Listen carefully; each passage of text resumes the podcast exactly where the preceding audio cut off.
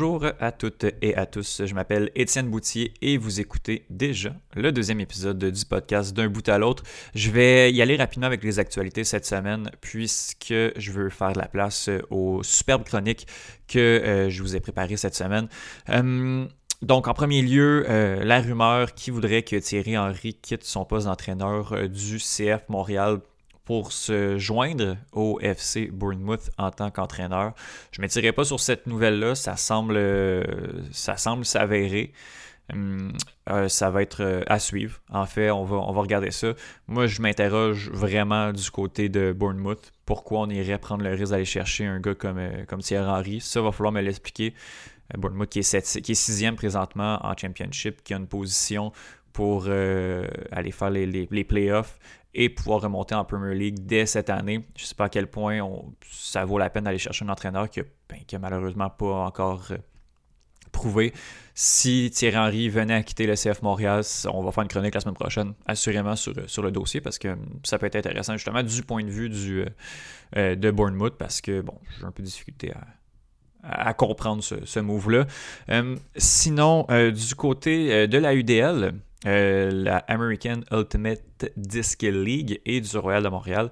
Il y a euh, Jean-Livre Champagne et Jean-Philippe Riopel, euh, deux des propriétaires de, l'équipe d'Ultimate Frisbee de la métropole, qui ont fait une mise, au point cette semaine en, direct sur, sur leur page Facebook, sur la page Facebook du Royal de Montréal, qui, qui parlait un peu de, les prévisions pour, pour la saison prochaine. L'équipe est toujours en contact avec ses joueurs. Et euh, Jean-Yves Champagne a mentionné que les propriétaires des équipes américaines de la Ligue étaient assez euh, confiants que les équipes américaines pourraient avoir une saison. Euh, si on n'a pas, si on rouvre pas les frontières entre le Canada et les États-Unis, ça pourrait être très très très difficile pour les équipes canadiennes de jouer à la UDL, ben, en fait d'aller affronter les équipes américaines parce qu'on ne fera pas le voyage en avion. malheureusement, le, Royal de Montréal et la UDL n'ont pas les moyens de, de faire déplacer euh, toutes ces équipes aux États-Unis. Euh, le concept de bulle, je pense que je pense qu'on oublie ça. Je pense que qu'est-ce qui est euh, qu'est-ce qui est vraiment envisagé du côté du Royal de Montréal, ce serait de faire une division canadienne. Mais cependant, c'est compliqué d'aller voyager à, des places comme, comme Winnipeg. On n'a pas les moyens de, ben, comme la division canadienne de la Ligue nationale de hockey. on n'a pas les moyens de se déplacer autant quand on s'en va à Toronto ou à Ottawa. Quand on peut le faire en autobus, en fait, c'est bien, mais après ça, d'aller voyager à Winnipeg, ça se peut que ce soit compliqué. Donc, euh, on, va suivre ça. Je vais, essayer d'avoir Jean-Lévis euh, Jean Champagne en entrevue euh, prochainement pour, pour savoir qu'est-ce qu'il en est aussi du, du de l'effectif de l'équipe. Il y a beaucoup, il y a beaucoup de Français. Il y avait des joueurs américains également. Mais bon, je crois qu'un que joueur comme Quentin Bonneau demeure, demeure, au Québec, il est resté au Québec, mais si on suit les, les, autres, les Laurent Fay, les, les Quentin Roger, les Sacha, bon, sont retournés en France, on les comprend. Euh, est-ce qu'on prévoit les revoir pour la, saison prochaine? Puis, s'il y a une saison qui commence en, juillet, en juin ou même en août, on ne sait pas, je pense qu'il y a plusieurs scénarios qui sont envisagés. Euh, on fait quoi avec l'effectif? Est-ce qu'on on revient avec, euh, avec toute l'équipe? J'imagine qu'il va y avoir des essais.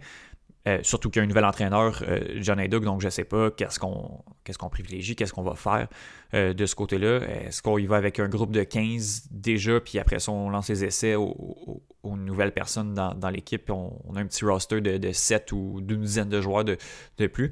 Donc ça va être intéressant parce que dans les prochaines semaines, je vais essayer de, de pouvoir parler avec quelqu'un du Royal pour, pour le podcast, faire une entrevue, ça va être super intéressant. Puis, euh, dernière, euh, dernière nouvelle, une nouvelle qui est, qui est très désolante. C'est, puis là, je, c'est la, en fait, l'arrêt des procédures dans le procès euh, de Michel Arsenault. Michel Arsenault, rapidement, là, en, je crois que c'est en fin 2017, il y a une enquête de Radio-Canada qui avait démontré que Michel Arsenault, qui est entraîneur de, de, gymnastique pendant, euh, pendant quasiment 30 euh, ans aurait, puis malheureusement, il va falloir euh, utiliser le, conditionnel lorsqu'on va parler de Michel Arsenault pour, pour toujours, aurait agressé sexuellement des athlètes.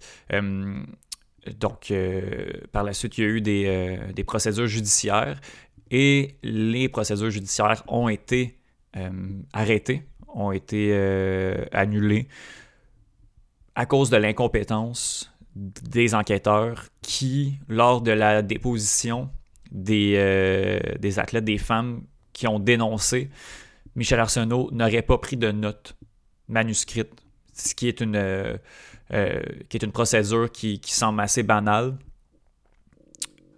Donc, à cause de ça, les, les athlètes qui ont dénoncé, ben, comme, dit, euh, comme a dit Yves Boisvert dans, son article de la presse que je vous invite à lire, euh, on les a laissés tomber. On a carrément laissé tomber ces athlètes-là. Euh, malheureusement, le, directeur des poursuites criminelles et pénales a dû, a dû laisser tomber, a dû annuler les procédures contre, contre Michel Arsenault, qui ben, peut se promener libre comme l'air. J'espère la conscience pas tranquille. Mais il peut se promener et maintenant voilà, aucune, aucune procédure contre, contre lui, aucune procédure judiciaire. Euh, ben, on, peut y aller avec tous les qualificatifs. On peut dire qu'on est outré, qu'on est révolté, euh, qu'on est dégoûté par, par tout ça. Puis avec raison, parce que c'est complètement terrible ce qui est en train d'arriver. Le système, bon, euh, le système est malade. je crois que, bon, avec les L'article de, Yves Boisvert mentionne que les policiers ont voulu établir un lien de confiance avec les victimes et, bon, en essayant de, se montrer chaleureux, n'ont euh, pas pris de notes. Bon, si c'était. Euh, c'est quand même une des. En tout cas, c'est peut-être moins médiatisé, mais c'est une des premières fois qu'on entend quelque chose comme ça. Euh, je suis pas policier, je suis pas enquêteur, mais peut-être que d'y aller avec une personne qui, qui essaie de créer le lien puis l'autre personne qui prend les notes, ça pourrait être une, pas si mauvaise idée que ça. Euh, mais euh, histoire qui est complètement, qui est complètement révoltante euh, ici. Après ça, on se demande pourquoi les, les victimes d'actes de violence à caractère sexuel ne veulent pas se tourner vers, vers le système de justice pour, pour dénoncer. Bon, on en a un, bel exemple ici. dans le cas de, Michel Arsenault, qui, je le rappelle, n'aura aucune conséquence judiciaire face aux actes qu'il aurait tragiquement commis donc voilà, on va essayer d'y aller d'un côté un petit peu plus, euh, un petit peu plus léger euh, ici, mais il fallait vraiment, vraiment que, que je mentionne cette, euh, cette histoire-là de. qui est complètement révoltante et qui s'est passée ici au Québec. cette semaine, on parle, on parle à Faberglass. Faberglass qui est un, qui est un expert en arts martiaux mix, qui est un jujitsuka et qui a son propre podcast sur les arts martiaux mix, qui vient nous parler de l'UFC 257, qui a opposé euh, Kamaru Ousmane à Gilbert Burns. J'étais vraiment content qu'il accepte mon invitation, pour on a vraiment une belle discussion. On a dépassé un peu notre, euh, notre temps parce qu'il y avait vraiment beaucoup de choses à, à jaser. Euh, je vise des chroniques de 15 minutes, là on l'a échappé un peu, mais euh, c'est vraiment intéressant. Même si vous ne connaissez pas les arts martiaux mix, on n'est pas dans le si pointu que ça. Ça va être. Euh, je suis vraiment content que, Faber ait accepté. Puis il va revenir aussi à chaque, chaque semaine où il y a une télé à la carte, puis il y a une défense de titre. Donc vraiment, vraiment content de discuter des, arts martiaux mix avec lui. On parle de l'UFC 258. Mais on parle également de ce qui se passe dans les autres organisations, notamment le tournoi Bellator, des, poids mi-lourds vraiment intéressants. Et euh, l'effectif du PFL, du euh, Professional Fighters League, euh, avec Olivier Aubin-Mercier, qui est très, très, très intéressant. chronique olympique, avec Justine Lompré, mon amie Justine, que j'adore de tout cœur, qui est ma collègue. J'ai oublié, on a oublié de le mentionner à la fin de la chronique, qui, est, également au podcast Les Trois Lions avec Bruno Larose. Donc, Justine vient nous parler de sa passion pour les Olympiques, ça part d'où? Puis, dans une optique d'en connaître un peu plus, puis de se préparer pour les Jeux de Tokyo l'été prochain, ben, va venir nous parler éventuellement euh, de, nouvelles disciplines, euh, d'athlètes peut-être à surveiller, euh, d'athlètes québécois, d'athlètes canadiens à, surveiller pendant, pendant les Olympiques. Donc, je suis vraiment très content que Justine, Justine ait accepté puis vienne nous, nous parler de ça.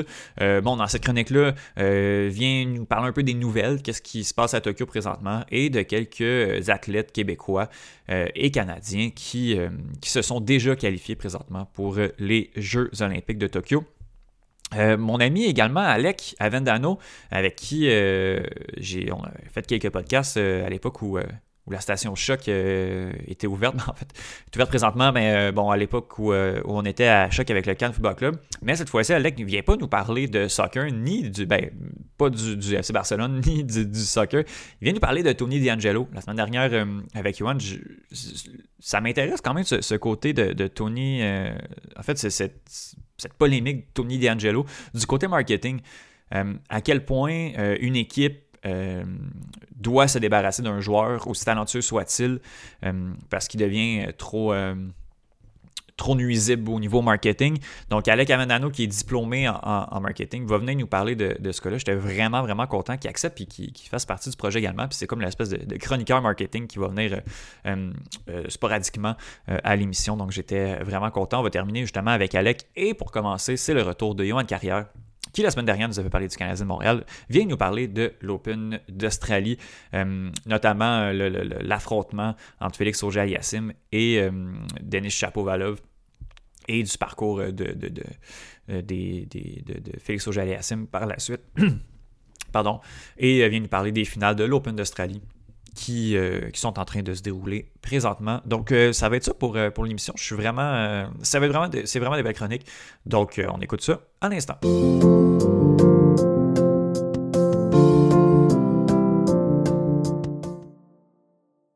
Johan Carrière, pour une deuxième semaine euh, consécutive euh, d'un bout à l'autre, vient nous parler de tennis. Ça va bien, Johan? Ben, la semaine dernière, je ne vous ai pas parlé de tennis, mais je viens vous parler par contre pour une deuxième semaine, ça c'est certain. je, écoute, je manquerai pas une chance de venir te jaser. Ah, ben, t'es, t'es, bien gentil, mon ami, mais bon, c'est sûr que ta chronique de la semaine dernière a un peu mal vieilli. On avait enregistré un peu euh, nos, nos, nos, interventions un peu plus tôt là, pour des, euh, des besoins techniques.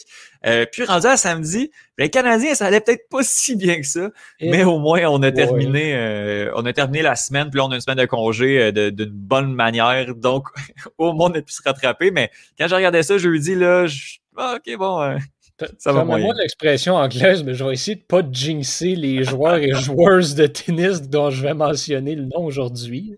Ben, on va commencer, euh, on va commencer en parlant de, d'affrontements ou de, euh, de matchs qui ont déjà eu lieu.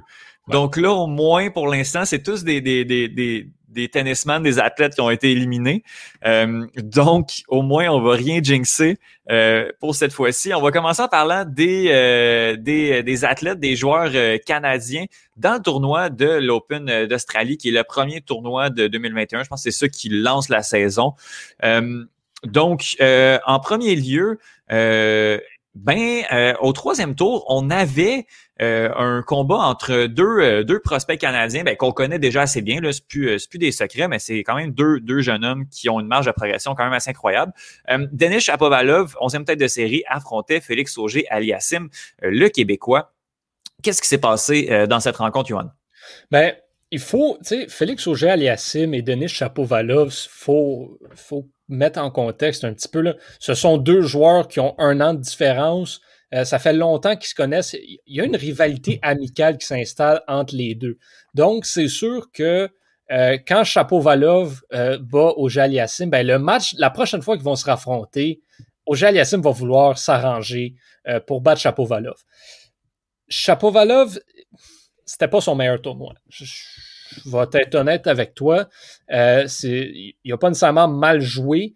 c'était juste, il, il était pas nécessairement au, sommet de sa forme. Puis, il n'a pas affronté non plus des adversaires euh, particulièrement, euh, particulièrement difficiles. Il donc, il y avait jusque-là un tournoi un petit peu facile, mis à part euh, le match qui a son, son, premier match contre Yannick Sinner. Ça, c'était une vraie confrontation. Ça s'est fini en 5-7 et il y a eu de la difficulté à aller chercher cette victoire-là. Ça n'a pas été facile. donc, ça regardait mal. Il y a eu un break le tour suivant. Il a affronté Bernard Tomic, qui a déjà été un bon joueur. Aujourd'hui, il n'est plus grand-chose. Euh, donc, c'est ça. C'était pas. Euh, c'était loin d'être l'idéal pour, euh, pour Chapovalov pour un affrontement face à Félix Auger-Aliassime qui, lui non plus, l'avait pas eu difficile. Il avait affronté un, un Allemand que je connais pas et un Australien que je ne connais pas non plus. Oh, ça été. James, Duckworth. Mm-hmm. Donc, les deux rendus là n'avaient pas eu un tournoi particulièrement euh, difficile. Donc, c'était vraiment une bataille de qui, le, qui la voulait le plus. Ça s'est donné que dans ce match-là, c'était Félix Auger-Aliassime qui l'a voulu le plus. Il l'a sorti quand même en, en 3-7. Il faut le mentionner, c'est vraiment pas rien. Félix qui jouait du tennis très inspiré, euh, pas perdu un set jusque-là encore, jusqu'à son match euh, de quart de finale. Donc, euh, de, de, ronde des 16, pardon. C'était son tournoi à perdre, c'était son match à perdre, mm-hmm. celui-là. Des fois, on va dire que euh, Chapeau Valov est le favori sur Roger Aliassim. Des fois, ça va être l'inverse. Pour ce match-là, moi, tant qu'à moi, basé sur ce que j'avais vu des deux, je disais que Félix Roger Aliassim était le, était le favori pour remporter ce match-là, puis c'est ça qui s'est passé. Mm-hmm. Euh, oui, justement, là, par euh, trois manches de 7-5, 7-5 et 6-3, Félix Auger Aliassim a passé au quatrième, à la ronde des 16 au quatrième round. Mais euh, le parcours des, deux Canadiens qui restaient à ce moment-là s'est arrêté euh, à la ronde des 16. Euh, Félix Auger-Aliassime l'a quand même pas mal échappé contre le Russe Aslan Karatsev, qui était un, joueur qualifié. donc, il avait pas son ticket. Il a fallu qu'il se batte pour avoir, avoir son, droit de, de, jouer le tournoi à l'Open d'Australie.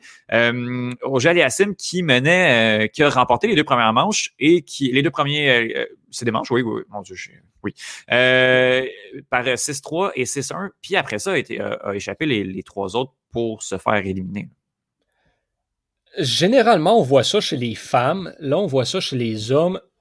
D'habitude, chez les femmes, pas mal à tous les tournois du Grand Chelem, il y a une joueuse qui sort un peu de nulle part, puis qui se rend jusqu'au demi-finale, des fois va même gagner le tournoi, que personne n'a aucune idée de ce que c'est, de qui c'est. Chez les hommes, on voit ça moins souvent. Là, on a vu Aslan Karatsev euh, cette année au, à l'Open d'Australie. Comme tu l'as mentionné, euh, c'est un qualifié. En tant que qualifié, là, ça veut dire que tu vas avoir un parcours difficile il a affronté Félix Auger-Aliassime, mais avant ça, il avait éliminé Diego Schwartzman, qui est la huitième tête de série, et il l'avait sorti en trois manches. Donc, Aslan Karatsev, rendu là, est rendu en ronde des 16, il n'a plus rien à perdre, ce gars-là, mais il a également extrêmement confiance en ses moyens. Et c'est là qu'on a vu euh, la différence entre Félix Auger-Aliassime, qui avait eu un parcours relativement facile, qui n'avait perdu aucun set jusqu'à date, qui, a peut-être été un petit peu trop confiant après ses deux premières victoires. Aslan Karatsev, lui, a fait face à de l'adversité tout au long du tournoi. Donc, pour lui, tirer de l'arrière deux manches à zéro, ça lui faisait pas peur. C'était pas un problème en soi. Puis, il n'y avait pas, tu sais, si Aslan Karatsev perdait contre Félix Auger-Aliassime, c'était comme, OK, bah bravo, mon gars. Si Félix Auger-Aliassime perdait contre Aslan Karatsev, par contre, c'était autre chose. Donc, il y avait cette pression-là qui s'est installée sur le Québécois qui était peut-être pas encore, qui peut-être pas encore assez vieux, assez mature, assez prêt pour gérer ce style de pression-là. Et c'est, c'est peut-être c'est au niveau du mental, donc, que ça s'est vraiment passé. Euh, dans ce match-là, Félix qui, par la suite, là, euh, c'était plus le même joueur. Mm-hmm. son jeu était mal complet, il manquait de finition, il y, a, eu beaucoup de difficultés à garder le même niveau de jeu sur 5-7 et c'est ce qui a permis à Karatsev de, passer au tour suivant, au quart de finale, où il a sorti Grigor Dimitrov, qui n'est pas mhm. non plus un 2 de pique. Donc Aslan Karatsev, c'est vraiment l'histoire euh, des internationaux d'Australie 2021, euh, tant chez les hommes que chez les femmes. Donc, malheureusement, ben, Félix auger s'est retrouvé dans le chemin de ce joueur Cendrillon-là. Mhm. Oui, ben justement, euh, Aslan Karatsev, qui, a réalisé une très très belle opération dans ce tournoi-là, euh, a perdu en demi-finale contre le, champion en titre qui, va défendre euh, qui, va défendre son, son, son, titre en fait à l'Open d'Australie, Novak Djokovic, qui est présentement le meilleur joueur au monde, première tête de série, qui dimanche dans la nuit va affronter Daniel Medvedev, qui est quatrième joueur mondial on, peut s'attendre à quoi de, cette finale-là qui va, euh, comme je le répète, va être jouée dans la nuit. Donc, euh, je crois que ça va être disponible en rediffusion euh, par, par la suite, mais on s'attend quand même à, un gros affrontement.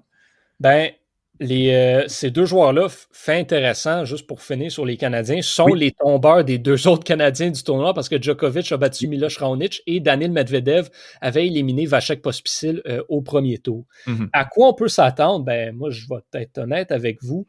Euh, on est en droit de s'attendre à une victoire de Novak Djokovic. Ce serait logique de penser ça. Novak Djokovic, sur sur la sur l'asphalte, il n'y a, personne qui est aussi bon que lui et il n'y a surtout personne qui est capable d'affronter l'adversité autant que lui. Daniel Medvedev, le problème qu'il a et qu'il a eu au cours des dernières années, c'est qu'il a toujours eu de la facilité à se rendre en demi-finale, en finale. Ça n'a pas été un problème pour lui. Là où c'est devenu compliqué, c'est toujours en finale, où il y, a mm-hmm. jamais, où il y a toujours eu de la difficulté, justement, contre des joueurs combatifs comme Rafael Nadal, comme Novak Djokovic. Euh, là, il a réussi à, se débarrasser de, André Roublev et Stefanos Tsitsipas quand même assez facilement. Mais si ça avait été contre Dominic Thiem, par exemple, ça aurait été une autre paire de manches.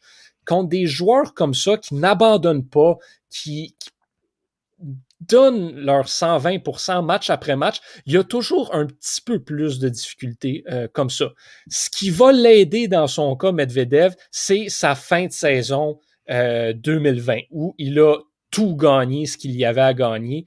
Il a été excellent en fin de saison et j'ai vraiment l'impression que son tennis est vraiment inspiré de ça. Il est excellent euh, depuis le début du tournoi et il y a des chances, si je suis honnête, il y a des très bonnes chances de battre Djokovic qui euh, est pas à 100%. Euh, ça, on, ne va pas se le cacher. Il, joue blessé, c'est sûr et certain. Mais quand même, Djokovic ne va pas abandonner. Il va, il va travailler, il va trimer dur pour aller chercher. Donc, on est en droit de s'attendre à un, tennis vraiment très relevé. Selon moi, ça va s'en aller probablement en quatre manches. Je suis pas prêt à dire que ça va s'en aller en cinq, mais selon moi, on va avoir un match en quatre manches. Euh, mettons là, que je me lance dans les prédictions des prédictions. Je te dirais, mm-hmm. Djokovic va gagner la première, Medvedev va gagner la, deuxième, la troisième pourrait aller au bris d'égalité, puis la quatrième, c'est Djokovic, mm-hmm. quelque chose comme 6-2. C'est ce qu'on voit de Djokovic depuis pas mal tout le temps. Mm-hmm. Donc, moi, si j'ai une prédiction à faire, c'est Novak Djokovic en 4. Puis comme je te dis, là, les trois premiers sont serrés. Le, quatrième, il va être tout seul. Mhm. Euh, au, niveau, euh, au niveau des prédictions, on va aller, euh, on va aller du côté des, des dames. bon, Là, on enregistre, il est vendredi presque midi. Quand, quand vous allez écouter le, podcast, la finale va avoir été, va avoir été jouée. Donc, Johan, tu n'as pas le droit à l'erreur là-dessus. en finale, chez les dames, on a Jennifer Brady, qui est 22e, quand même, mm-hmm. belle, belle surprise du, tournoi, qui affronte Naomi Osaka, qui, elle, est troisième et peut-être plus habituée à, jouer, à jouer des finales puis à, se rendre à, ce niveau-là, ce très haut niveau-là. On s'attend à quoi dans cette, euh, dans cette finale qui, je répète, va être jouée samedi euh, dans la nuit? Naomi Osaka, lorsqu'elle atteint les, elle, euh, elle, a atteint les quarts de finale, bon, c'était la quatrième fois, c'est la quatrième fois qu'elle atteint les quarts de finale d'un tournoi du Grand Chelem sur surface dure. Elle n'a pas perdu un match. Ah oui. En ce moment, elle est 11-0. Ça regarde bien. En finale, elle est donc 3-0 en ce moment. Moi, pour moi, surtout en ce moment, pour, moi, Naomi Osaka est la meilleure joueuse euh, sur surface dure de la WTA. Mhm. Même s'il y a Simona Alep qui est encore là, même si Serena Williams est encore là, même si Ashley Barty est encore là, pour moi, Naomi Osaka est imbattable en grand chelem sur surface dure. C'est ça qu'elle prouve depuis le début de sa carrière et elle est excellente. Euh, battre Serena Williams 6-3, 6-4, c'est pas tout le monde mm-hmm. Qui est capable de faire ça facilement. Elle, elle l'a fait, je te dirais, les doigts dans le nez, ou presque. Pour, pour Osaka, c'est un parcours qui est toujours facile. C'est une joueuse qui n'est pas euh, aussi euh, spectaculaire à regarder que d'autres comme Serena Williams ou chez les hommes. C'est un style de jeu très différent de celui de, par exemple, Raphaël Nadal. Mm-hmm. Mais c'est une joueuse qui est très, très, très constante. Et ça, c'est ce qui fait sa, plus grande force, selon moi. C'est ce qui fait que, dans mon livre à moi, c'est elle qui devrait être la numéro un au monde euh, en ce moment.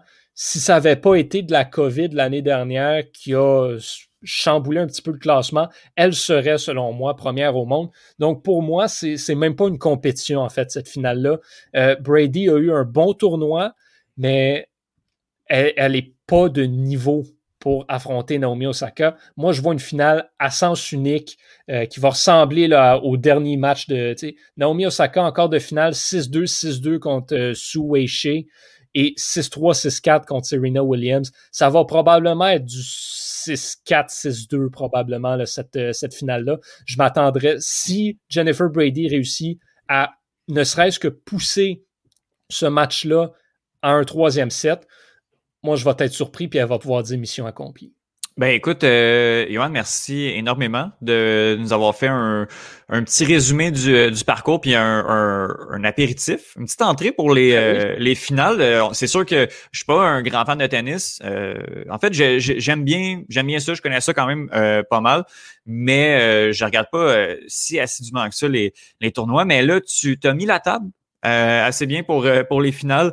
Euh, c'est sûr, c'est assuré que, que, je vais jeter un, un, coup d'œil là-dessus. Puis je pense qu'on a une belle saison de tennis qui, qui s'en vient. Là, une joueuse comme, comme tu viens de parler, Naomi Osaka, 23 ans seulement, troisième joueuse mondiale. Ta prédiction pour terminer, est-ce qu'elle va finir 2021 en première position de la WTA? Absolument. C'est clair. C'est clair. Pour, pour, moi, c'est clair. Elle va sortir en Lyon. Euh, j'ai écrit un article sur les joueurs de moins de 25 ans à surveiller dans la WTA. Mm-hmm. Euh, pour moi, comme je le dis, Naomi Osaka est constante. C'est toujours une menace, cette joueuse-là. Sur terre battue, euh, c'est pas la même joueuse. Donc, la saison de sur terre battue, elle va avoir de la difficulté, mais c'est une des saisons les plus courtes de l'année aussi sur surface 2, c'est la surface sur laquelle il y a le plus de tournois, c'est la surface sur laquelle il y a le plus de tournois importants, c'est là où elle est la meilleure. Donc, c'est pas pour rien que les joueurs et joueuses qui excellent sur surface dure sont généralement les meilleurs. C'est la raison pour laquelle un gars comme Raphaël Nadal, même s'il va gagner tous les tournois sur terre battue, est seulement deuxième. Mm Carrière, merci énormément, puis on se reparle très bientôt.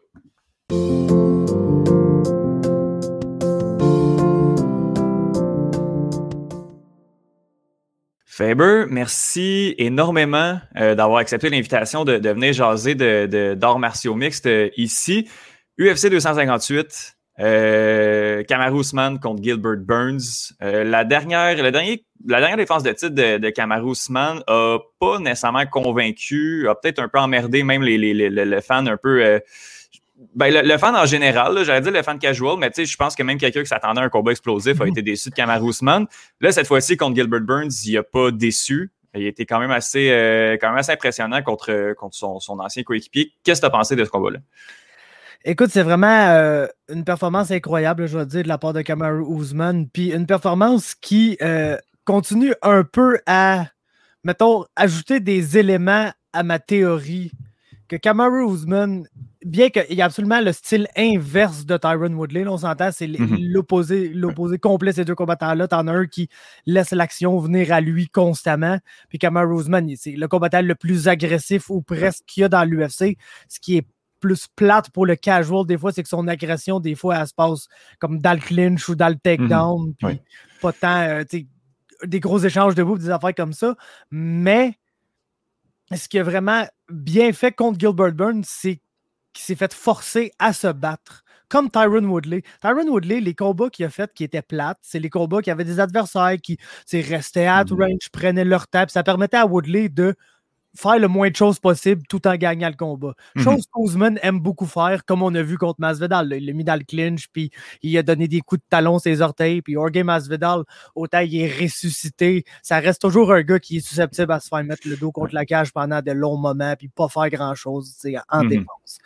Mais Gilbert Burns était quelqu'un qui semblait pas mal connaître Cameron Roseman par cœur, puis c'est normal, les deux gars. Tu sais, faut que tu te dises que Gilbert Burns, c'est un prodige du Jiu-Jitsu brésilien. C'est quelqu'un mm-hmm. qui a de multiples championnats du monde de Jiu-Jitsu brésilien. C'est ça son, euh, son bread and butter vraiment. Puis Cameron Roseman, lui, c'était la lutte. C'était pas un Division 1 All-American comme plusieurs gars dans l'UFC. Lui, il était Division 2, mais c'est quelqu'un que même Division 2 n'était pas le meilleur lutteur technique, mais qui était tellement fort physiquement qu'il mhm. pouvait faire un mauvais takedown, mais ses mains étaient fermées, puis il avait une grippe sur toi. Tu t'en allais à la terre, même si son takedown était raté, puis même si c'était mhm. un très bon lutteur toi-même. Puis c'est vraiment ça qui translate là, dans l'UFC, son athlétisme qui est vraiment hors du commun.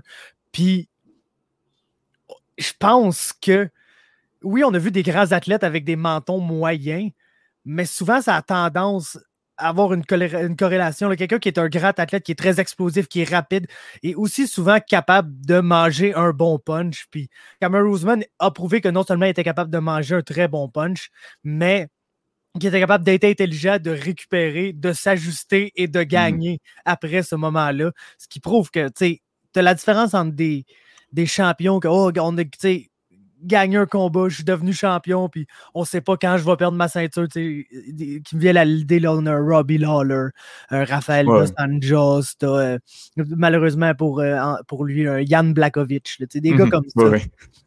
Un Kamaru man, tu regardes la division, il y a un match-up intéressant contre Covington, il y a peut-être si Gilbert Burns en gagne plusieurs, un match-up intéressant là. Le monde se dit, oh, je me demande contre Wonder Boy, c'est quoi le style match-up, mais est-ce qu'il y a vraiment quelqu'un qu'on regarde et dit, cette personne-là va battre Cameron mm dans les prochains moments?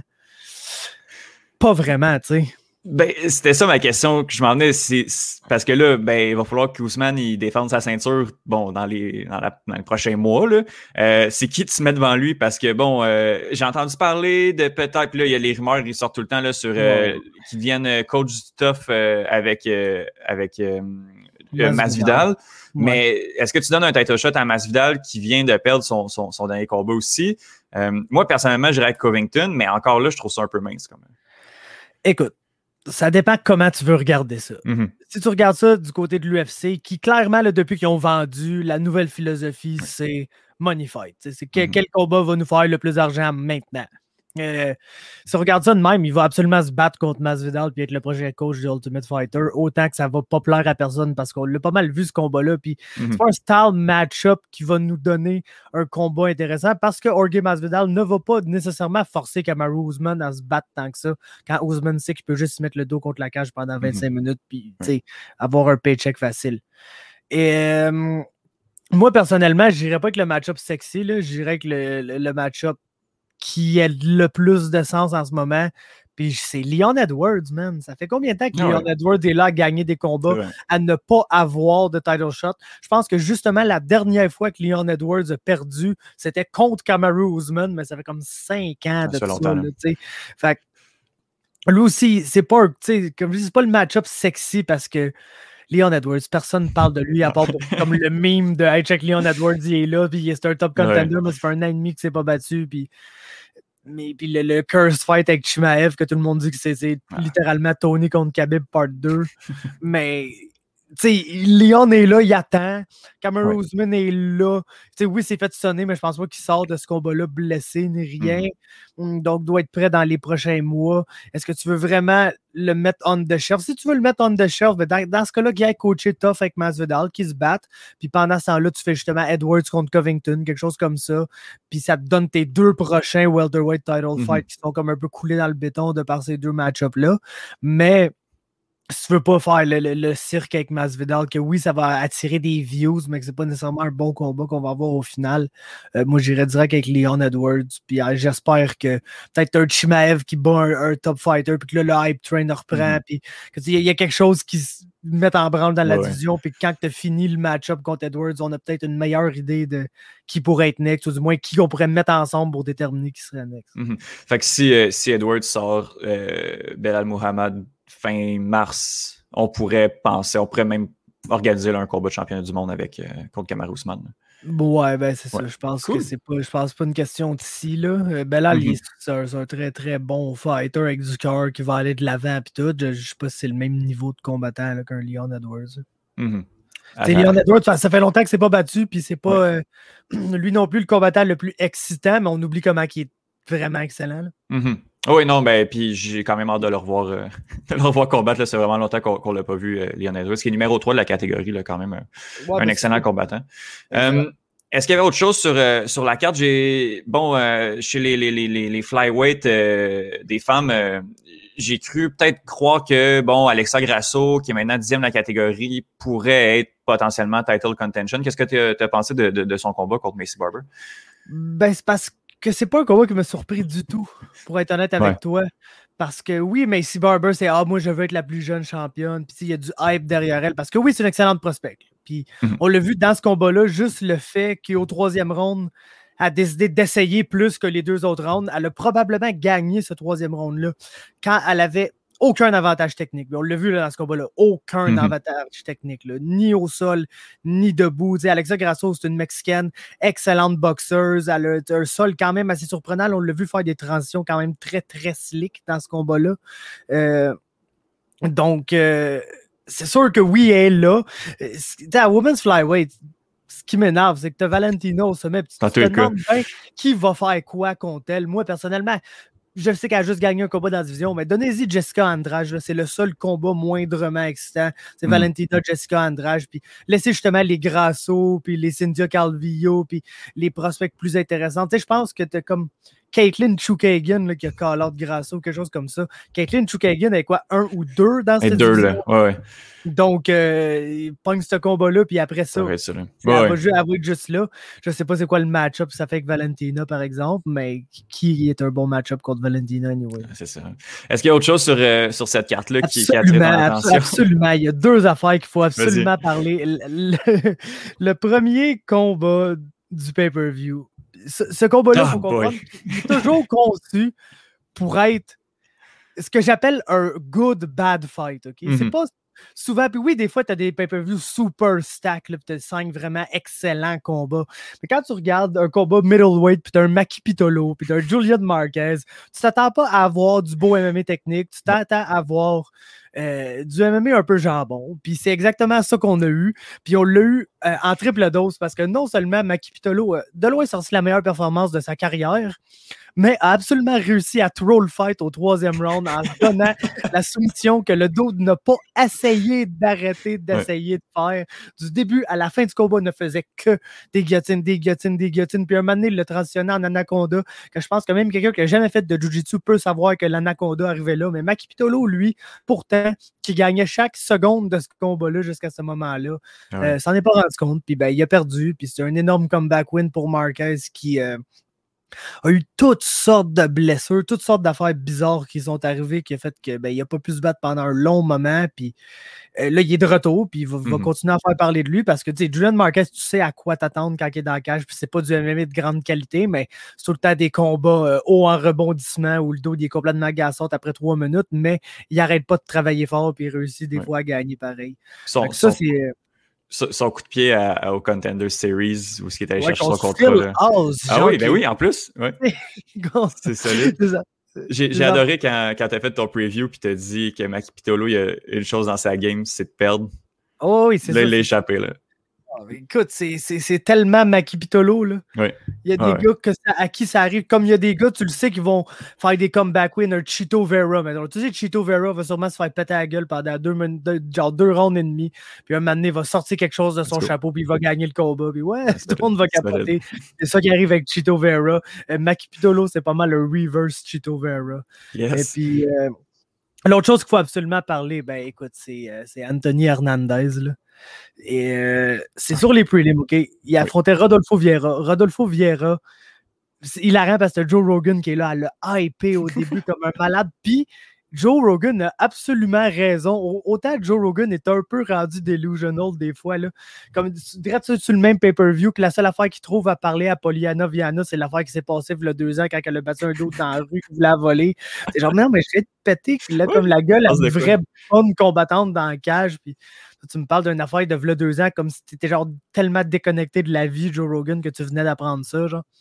Mais sais, il hypait vraiment gros, puis il avait raison parce que Rodolfo Vieira, en termes de Jiu-Jitsu, il se fait pas vraiment mieux dans l'UFC. C'est un des champions les plus accomplis, autant au Worlds qu'au ADCC, que toutes les plus grosses compétitions. Puis, ça avait l'air de ça en début de combat, sauf que il a, vraiment fait un greedy move. Vraiment, là, il s'est lancé pour un armbar du dos. Que ça, si tu ne l'as pas, tu donnes la position.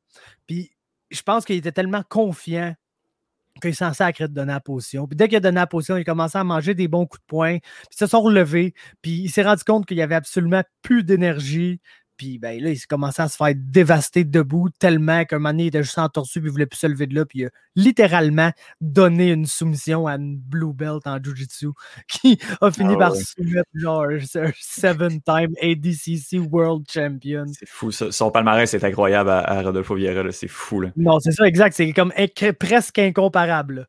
Puis ce gars-là se fait taper en MMA par une genre de blue belt, par une guillotine bien normale. Puis. Ah, c'est juste en MMA que des choses comme ça arrivent. Là. Basically, là, c'est. Un, autre, euh, un autre performance de la soirée pour euh, Anthony Hernandez aussi euh, là-dessus. Très, très solide. genre de gars qui risque des accumulés, risque jamais d'être top 15 ni rien, sous aucun prétexte, mais des, des fight of the night, des performances of the night, lui, là, va en avoir une. devrait être bien à la fin de sa carrière s'il se rappelle de son nom. une coupe de 50 000 euh. Euh, il y a euh, quelques événements qui, qui, vont se passer dans les, dans les prochaines semaines. On va y aller rapidement parce que le, temps file. bon, ça va décanter un peu dans les, chez les heavyweights. Là. Il y en a Curtis Blades contre Derek Lewis, qui est, ben, en fait, le podcast ben, qui, est, qui, est, samedi, qui est ce soir. Là sur cette carte-là, je veux pas qu'on la passe, là, mais juste qu'on parle de Eman euh, le Québécois qui va combattre contre Draco Rodriguez. Son, le combat qui va, qui, qui, va reprendre, en fait, qui était prévu le 19 décembre dernier. Euh, Zahabi qui a l'air gonflé à bloc pour, euh, pour ce combat-là. Qu'est-ce que, qu'est-ce que tu t'attends dans, dans, cette rencontre? Oh là là là là, j'espère que j'espère vraiment que ça va bien aller pour Eman, mais j'ai vraiment besoin de voir quelque chose de sa mm-hmm. part parce que dans ses derniers combats, ben, en fait, v'là deux combats. Il a subi un KO quand même assez violent, un, des plus violents que j'ai vu dans les dernières années. Là, je te dirais aux mains de Ricardo Ramos. Puis euh, après ça, il est revenu comme un an plus tard. Je c'était à l'UFC Ottawa, je me rappelle bien, j'étais là. C'était quand Marc-André Barrieux a fait ses débuts dans l'UFC. Puis euh, il y avait un combat très, très décevant contre Vince Morales. Et, puis, tu sais, déjà qu'Ayman Zabi, c'est pas quelqu'un qui va être trop wild. Il, y a, une un pace plutôt contrôlé. C'est un combattant très stratégique, là, modèle Tristar, modèle mhm. Firazabi, qui essaye d'avoir un bon game plan, puis de tout faire intelligemment, puis de ne pas trop se mettre à risque pour rien. Puis c'est comme il a tellement essayé de ne pas se mettre à risque contre Vince Morales qu'il en a juste pas fait assez, puis il a perdu ce combat-là. C'est un combat qu'il ne devait pas perdre. C'est pas, tu sais une défaite qui, en rétrospective, paraît super bien sur sa fiche mmh non plus. Puis, euh, l'affaire, c'est que Draco Rodriguez, euh, c'est un. Pas nécessairement un meilleur combattant qu'un Vince Morales, mais c'est un méchant malade. Puis il va pas laisser le temps à Eman Zabi de se settle dans son petit game plan. De... Fait que j'ai vraiment besoin de voir quelque chose de Heyman rapidement. Parce que oui, il y a les skills pour gagner ce combat-là. Je pense qu'il est plus talentueux que son adversaire. Je pense qu'il a une meilleure compréhension de comment gagner un combat d'MMA que son adversaire. Mais son adversaire va y courir après, laissera pas de chance, va être autant game de laisser aller ses mains que de grapple avec lui, qu'il soit sur le dessus ou sur le, le, dessous. son adversaire, ça ne dérange pas. Il va lancer des soumissions de sa garde. Il va faire plein de choses. Il va constamment scramble. Puis. Euh, c'est dangereux de dealer avec des gars comme ça qui, des fois, abandonnent un peu genre la, notion d'être défensif et intelligent, puis vont juste un peu throw caution to the wind, puis mmh y aller de l'avant. Donc, faut pas qu'ils soient hésitants dans ce combat-là, parce que ça, ça, peut se mettre à aller mal rapidement, mettons. Mmh Avec deux défaites de suite, là, on y souhaite, euh, on de gagner, là, parce que sur, euh, sa job pourrait être compromise dans, dans l'UFC, assurément. Euh, la semaine prochaine, la semaine d'après, en fait, on a euh, Jairzinho Rosenstruck contre le Français Cyril Gann, le premier main event de, Cyril Gann, euh, qui, qui, est bien connu à Montréal. Euh, on passera pas sur... Il y a une couple de bons match-ups, de match-ups intéressants là, sur, ce, sur cette carte-là. on n'en parlera pas plus qu'il faut, mais bon, c'est là, puis c'est sûr qu'il faut assurément qu'il faut assurément regarder ça. Puis, ben après ça, c'est l'UFC 259. J'ai regardé ça ce matin, il y a comme cinq ceintures pas en jeu, mais il y a cinq ceintures en tout dans, dans ce dans ce, ce, euh, cette carte-là, en fait. Une double champ, un champ versus champ. C'est euh, Exactement. incroyable comme, euh, comme événement. Ah oui, ça va être, ça va être fou raide. mais oui, Cyril Gann contre Rosenstrike. Oui, oui, C'est pas compliqué. Cyril Gann va gagner 100%. C'est pas compliqué. Cyril Gann, euh, je l'ai, genre, j'ai eu la, chance, ou mettons la malchance, comme tu veux, d'être de, de, cage pour le voir battre un de mes très bons amis, là, Adam Daichka. Oui. Puis à ce moment-là, à deux combats professionnels, on, a comme tout compris hein. que c'était quelque chose de spécial. Pour, pour l'avoir vu live, puis j'ai vu les Jourdains puis les Barrios. Puis tu comprenais déjà qu'un Jourdain et un Barrio était peut-être une petite coche en haut que le reste des gens qui étaient à TKO. Puis tu regardes la coche qu'il y avait entre Jourdain et Barrio, puis un Cyril Gann qui avait comme un combat professionnel, même pas à ce moment-là. C'est le jour et la nuit, là, ce gars-là. Euh, puis oui, Rosenstrike est puissant. Puis il y a toujours le risque à heavyweight, n'importe qui peut passer le KO à n'importe qui. Mais Jardino Rosenstrike, c'est un counter-striker pas très très mobile. Je pense que quasiment moins mobile que Derek Lewis. Les deux sont un peu faits sur le même build. Là.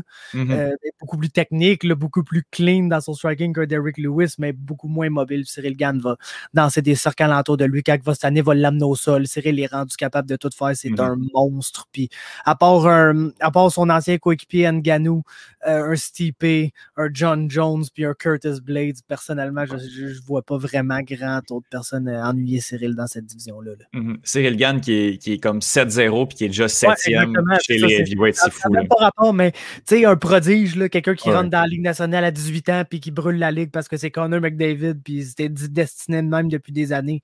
Mm-hmm. Lui, il était 0-0 en MMA puis tout le monde se disait que ouais, il va probablement être très bon. Puis quand il est arrivé, on a fait Oh, OK. Mm-hmm. Oui, il y a quelque chose. Il y a quelque chose. Euh, puis l'UFC 259, là, euh, il va avoir chez les, les, les, light heavyweight Yann Blakovic qui va affronter euh, le champion des middleweight Israël Adesanya. On a chez les poids plumes, les feathers, Amanda Nuya chez les femmes qui va défendre sa ceinture contre Megan Anderson et chez les bantamweight Peter Yan contre Aliaman Sterling. On écoutera ton ta prédiction à ce moment-là là, pour justement en savoir un peu plus sur, sur qu'est-ce que qu'est-ce que tu penses de, de ces combats-là, mais c'est vraiment une très très très grosse carte. Non, c'est absolument incroyable. Puis je veux que porter une attention particulière sur le combat de title Bantamweight. Mm Oui, tu as le main event, le Easy contre Blackovich, c'est un gros combat, puis on passera pas à côté. Mais on peut pas faire comme si c'était pas un gros combat. Le hype est déjà là. Amanda Nunes, c'est Amanda Nunes, tu regardes parce qu'elle est là, peu importe contre qui casse bas. Mais le combat de titre Bantamweight contre Peter Yan, Aljamain Sterling. Ah oui même moi, il va falloir que je regarde une coupe de vidéos avant de te dire qui va gagner ce combat-là. C'est vraiment un match-up incroyable. Les deux méritent d'être champions. Puis c'est la division là, en essor dans l'UFC où tu as des contenders que. Tu sais, tu as des divisions que, comme Walter White qu'on ne sait pas trop où on va s'en aller. tu as des divisions comme Battle c'est la même affaire parce que tu en as trop. Tu peux en mm-hmm. prendre quatre qui méritent d'être en littéralement. Exact. Ah non, ça, va être, ça va être vraiment, ça va être vraiment fou. Euh, on va, on va quitter l'UFC pour euh, aller faire un petit tour un, peu euh, ailleurs là, au Bellator. Le Bellator a dévoilé son, son bracket pour son, son Grand Prix chez les light heavyweight. bon, pour ceux qui connaissent l'actualité, qui suivent un peu l'UFC, il y a du nom, il y a du nom de combattants, ceux qui suivent le Bellator également. bon, je, juste Ryan Bader, Lyoto Machida, j'ai Corey Anderson, euh, Phil Davis qui ont combattu dans, dans l'UFC, mais le gros match-up d'entrée de jeu, c'est euh, Rumble Johnson, Anthony Johnson qui sort de sa retraite et qui va affronter Yoel Romero euh, d'entrée de jeu dans le tournoi. c'est complètement. Oh, ça, là, ça, là, ça, là, c'est complètement. Tu sais, des fois, là, il y a des affaires qu'il faut juste pas que tu pose de questions. Puis ce combat-là, c'était ça. Puis il y avait tellement de manières que. Parce que, tu sais, j'aurais compris l'aspect un peu pro wrestling de, ben non, mais faut bâtir le hype, on les met sur le mmh bord opposé du bracket. Puis là, finalement, Anthony Johnson se fait out-wrestle par Ryan Bader dans un rematch. Puis déjà, ah, là, tu perds ce combat-là. Non, ils l'ont juste fait. C'est le combat qu'on veut voir. C'est basically la finale au premier round. Mmh mais c'est pas grave, c'est ça. Puis c'est ah, magnifique. Puis tu pouvais pas rien faire d'autre. Ça aurait été un miss si t'avais fait d'autres choses, selon moi. Ah, fait que, on va l'avoir, ce combat-là, puis garde, peu importe qui gagnera ça, va continuer dans le tournoi, puis et même pas nécessairement le favori pour gagner. Là. Moi, bien sincèrement, quand je regarde ça, je pense que le favori, c'est probablement le champion. Euh, Vadim Nemkov. Oui, parce que Vadim Nemkov est justement la combinaison de ce que tu as de l'autre côté du bracket en Bader, en Anderson, le bon lutteur, mais qui n'est pas vraiment beaucoup de force de frappe, de finishing power. Mais il y a aussi le finishing power. Il est aussi capable de te sacrer une bonne rince comme le ferait un Anthony Johnson ou un Yoel Romero. Bien que c'est vraiment des gros KO artists. Vadim Nemkov va peut-être plus t'avoir au volume, mais c'est un gars qui frappe fort au volume. Puis tu sais, c'est un prospect de Team Fedor. Puis pour les gens qui ont aimé Fedor dans le temps, c'est ça. C'est un genre. Il, il, se débrouille bien au sol, mais principalement, il veut essayer de te boxer ou d'être par-dessus toi, puis de te donner des gros coups de poing, puis des coups de coude d'en face en ground and pound, puis rend ça bien brutal, garde un bon pace, c'est un excellent combattant, puis peu importe, tu sais, contre qui, il va probablement battre Phil Davis, puis se battre soit contre Yoel ou Anthony Johnson. Fait qu'on hein. peut comme pas se plaindre, c'est fou raide, ce tournoi-là. là. C'est probablement la meilleure affaire qui se passe en MMA en 2021, Ah, honnêtement. C'est hot, là. Euh, ça commence le 9 avril. Euh, moi, personnellement, je vais. euh, j'ai un gros coup de cœur pour euh, Lieto Machida pré-suspension euh, Usada. Donc, euh, son match-up contre. C'était pas de sa faute, ça. Là. Ouais, ouais, mais. c'était- bizarre, ça. Des suppléments qui a pris toute sa carrière, puis là, donné, c'était plus légal, puis il a fait Ah, OK. Puis Ouais, c'est clair, comme, mais c'est comme self-snitch en plus. Là. Mais ça- n'a pas été le même de, de- depuis aussi depuis Ah, non, non, c'est sûr, mais écoute, le Machida era, euh, ça, ça fait un bout, mon gars. Là. Ah oui. Le gars, Ah il oui. l'âge des MMA, tu peux, pas être, là- tu peux pas être au top de ton jeu pendant 15 ans. À moins d'être Georges Saint-Pierre, là, ça arrivera rien que pas. Ben clairement, mais s'il réussit à sortir Bader, là, après ça, on- le, le- tout, tout peut arriver, surtout en MMA. Là, un- bon, on peut se faire snapper sur, euh, sur un petit coup, puis après ça. Je me croise les doigts, mais Non, mais je n'aurais pas de trop grand espoir parce que même Non, si, non, même s'il réussit à battre Ryan Bader, ben, après, il faudra qu'il pogne le seul, l'unique Beaston 25-8, puis ça Ah, pas. Puis l'adversaire de Corey Anderson, le Dove Lattilan, je ne m'asserai pas sur son nom de famille. Là. Moi non plus. Euh, vraiment très bon. Vraiment très, Mhm. très bon. C'est un gars que je suivais quand c'était un prospect il y a quelques années. Puis je pense qu'il il était champion de ACA ou M1, là, une des ligues russes bizarres, là, mais que le calibre est quand même très, très, très élevé là-bas. Puis il Mhm. était champion de là. Fait que c'est pas comme. C'est quelqu'un que personne connaît, mais qui arrive et qui peut donner un bon test à Corey Anderson, je pense. En tout cas, ils nous mettra à l'aise. Le Bellator, là, très, très beau tournoi qui, euh, qui nous font, euh, qui nous font ici. Oh, oui, vraiment. Euh, euh, on va terminer avec euh, le PFL, le Professional Fighters League, qui est un, bon, pour ceux qui ne connaissent pas, qui est un format hybride avec deux euh, combats de saison régulière avec un système de points et de classement. Puis après ça, les qualifiés font un, un un tournoi pour gagner le 31 décembre euh, de chaque de chaque année, un million de dollars pour le gagnant du tournoi. Et dans la catégorie des lightweight, des, des poids légers, se trouve le Québécois, le Canadian gangster, Olivier Aubin-Mercier. Euh. Je suis quand même hype pour, euh, pour Olivier euh, dans ce, dans ce tournoi-là. J'étais très hype. Euh, bon, là, c'est sûr que c'est plus le, c'est plus le, le, le, le- même, le même combattant, mais euh, quand Anthony Pettis est arrivé, j'ai fait OK, là, on n'est plus du côté du PFL d'amener comme quand même des, des, des gros noms, des gros anciens noms de l'UFC. Euh, rapidement, ton, ton top 3 ou qui tu crois qui va gagner et euh, c'est quoi les chances en fait de Lio Mercier de, de, de performer dans ce tournoi-là? Ouais, écoute, euh, top 4, mettons, je pense. Oui, ouais, vas-y. 4. Euh, j'ai envie de mettre Pettis au quatrième rang. OK. Honnêtement. T'es encore un bon combattant. Euh, réagit moyen bien à la pression. C'est un bon grappler Mhm. au sol, en dessous, mais si tu le gardes contre la cage, tu le luttes là, il y a moyen de travailler avec Anthony Pettis. Là, on l'a vu à 10 reprises et plus dans sa carrière, là, pour- Mhm. déjà, malheureusement pour lui.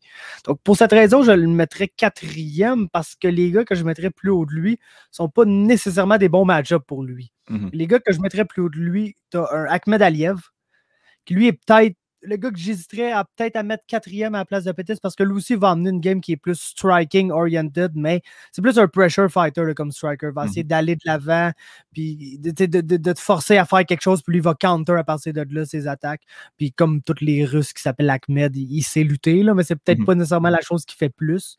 Euh, je mettrais Oli au deuxième rang, sans aucun doute. Là, je mettrais Oli au deuxième rang parce que tu sais, on l'a vu dans ses derniers combats UFC, euh, le, le- fait qu'il était très, très, très compétitif avec Arman Saroukan. Je sais que personne connaît encore Arman Saroukan, mais depuis, il n'a pas perdu, puis il vient de battre Nasrat Akparas, puis ça va probablement être le, le- prochain qui est dans le top 15 des lightweight, que personne ne parle de lui, puis donné, on dit « Hey, ce gars-là est vraiment underrated, il faudrait peut-être qu'il y ait un title shot, ça fait 17 combats de suite qu'il gagne, genre. » Fait que, euh, tu sais, définitivement un très bon combattant, qui est encore dans ses bonnes années, euh, bien que là, l'inactivité, tout, ça fait un bout qu'il s'est pas battu. J'ai- hâte de le voir, surtout la situation de training. Je sais que c'est pas sa coche, là. Mhm. Mais euh, reste, tu sais, un, un- gars qu'il faut considérer comme un des favoris. Mais le favori, c'est sans aucun doute le champion. C'est Nathan Schultz. Ce gars-là, c'est le Brazilian Khabib.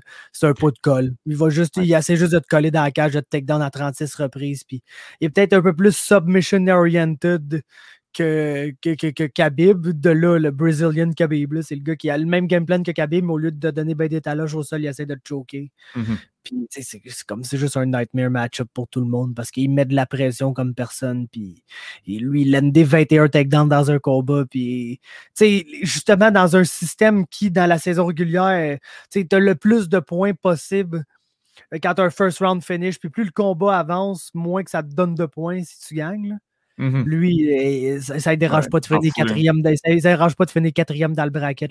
Ça, c'est juste de gagner ses trois combats. Puis il n'a pas perdu le million encore en mm-hmm. deux ans. Là.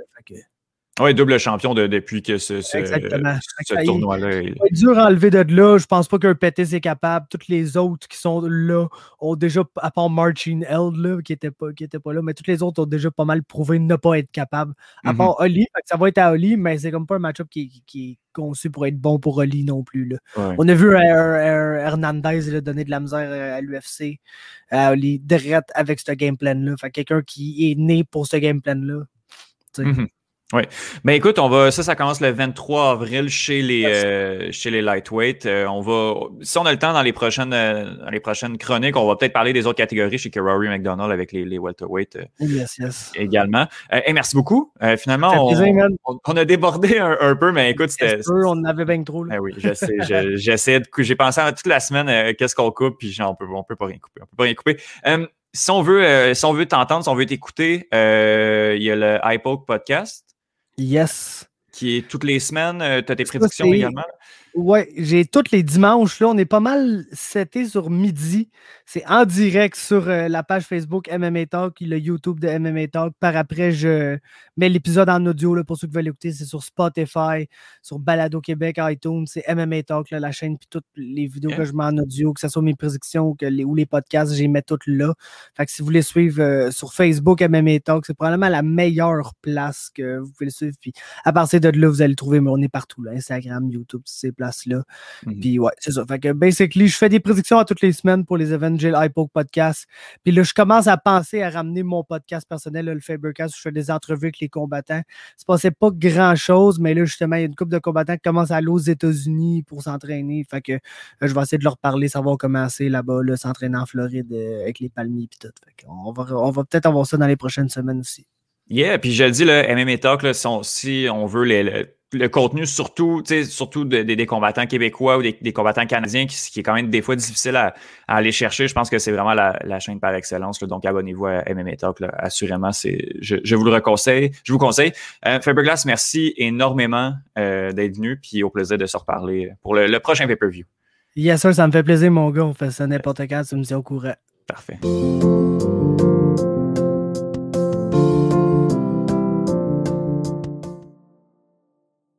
Justine Lompré, chroniqueuse euh, olympique au euh, podcast de bout à l'heure. Et je suis vraiment content que, que tu aies accepté de te joindre, euh, de joindre au projet. On, se parle déjà sur une base assez régulière, je dirais même quotidienne, mais très cool de, te, de pouvoir te compter parmi les, les, collaborateurs, les collaboratrices sur ce nouveau projet. Comment tu vas? Ça va super bien, et toi? Ah oui, ça va très, très bien, merci. beau projet, c'est un beau projet. Ah, Merci. Le premier épisode était euh, m'a accompagné euh, pour m'entraîner cette semaine, donc euh, je te lève mon chapeau de flocon. Ah ben oui, c'est on, voit d'ailleurs ta, ta, casquette du, du CF Montréal à, l'écran. Euh, ben, je m'occupe de vous. Euh, mais tu viens nous parler des Olympiques en prévision de, euh, de ce qui s'en vient. Au mois de. Est-ce est que. Ben là, on, va parler des actualités, mais est-ce que les Olympiques de Tokyo sont encore selon l'horaire euh, ben, qui avait été repoussé, là, donc en août habituellement, fin juillet, début août? Euh, euh oui, pour, pour, les dates exactes, là, pour euh, Tokyo 2021, on parle du 23 juillet au 6 août, donc on, on chevauche euh, les, deux, les deux mois. Donc, vendredi le 23 juillet 2021 jusqu'au dimanche 8 août 2021. Hmm. Justine, tu es une des plus grandes passionnées des Jeux olympiques que je connaisse, que ce soit dans mon entourage ou comme dans la vie en général. Euh, ça part d'où? Cette passion-là mm. pour toi? Bien, historiquement, euh, mes parents, mes grands-parents, euh, puis du côté de la famille de, ma mère surtout, ont, toujours été des grands, grands fans. Tu sais, moi, je, ma mère me contait des histoires de ma grand-mère que, j'ai perdue relativement assez jeune, que, donc j'ai pas trop de souvenirs, mais tu sais, que ma grand-mère, que ce soit à Atlanta ou que ce soit à Los Angeles dans les années 90, et ça se réveillait de bonne heure le matin, puis ça faisait rien d'autre. Euh, mon premier souvenir, Étienne, qui, euh, qui, des Olympiques, pour moi, c'est Nagano en 1998. Donc, j'ai euh, à peine 7 ans. Et Nagano, là, c'est pas dans le même fuseau horaire que nous, là, loin de là. C'est au Japon, en fait. pour C'est quand même drôle parce que cette année, c'est Tokyo. Mm-hmm. Donc, et euh, c'était la première fois, euh, rappelons-nous, euh, ben, peut-être pas toi, Étienne. Étienne, étais-tu né en 98? J'étais né en 98, oui, j'avais deux ans en 98, donc j'ai pas de souvenir clair. donc, donc, ma mère me réveille en plein milieu de la nuit, même souvent, pour, pour faire mon éducation sur, sur les Olympiques. Et 98, c'est également la première fois que les joueurs de hockey professionnel, donc de la Ligue de la NHL, participent au tournoi olympique. Et euh, donc, c'est quelque chose de quand même assez, c'est quand même assez big. Là. Donc, mm. les, les, meilleurs joueurs au monde à l'époque euh, sont, sont aux Olympiques. Euh, pour moi, Nagano, c'est, euh, j'ai très peu de souvenirs. Là. J'ai, relu beaucoup par la suite là, les victoires, que ce soit que, que ce soit au niveau canadien. On n'avait pas gagné euh, de, de, de, de médailles d'or à cette époque. Ah oui, oui, pardon, on avait gagné des médailles d'or, mais mm. je veux dire, on n'était pas la, la, la puissance mondiale qu'on est en ce moment en, en sport d'hiver. Mm. puis, puis, puis le souvenir que la plupart des gens ont de Nagano en 1999, c'est la fameuse défaite de, l'équipe canadienne et Wayne Gretzky qui n'est pas envoyé en tir de barrage. Mhm. Donc, euh, on a tous l'image de, jeunes, de petits Wayne sur le banc euh, en pleurs suite à la défaite du Canada. Euh, donc, j'ai des souvenirs un peu vagues, mais je sais que c'est à ce moment-là que ma mère a, débuté une espèce de, d'addiction aux Olympiques face à moi. Donc, elle venait de se trouver son, son partner parce que mon père est, fan, mais mon père est un amateur de baseball à la base. Donc, tout ce qui est les autres sports, on, on passe vraiment en deuxième. Et mon frère euh, ben, est un peu blasé de la vie, donc euh, sans rancune, mais, c'est quand même ça. Donc ma mère trouvait euh, finalement sa, sa partner. Et pour vrai, ça l'a vraiment et ça a vraiment levé à Salt Lake City en 2002.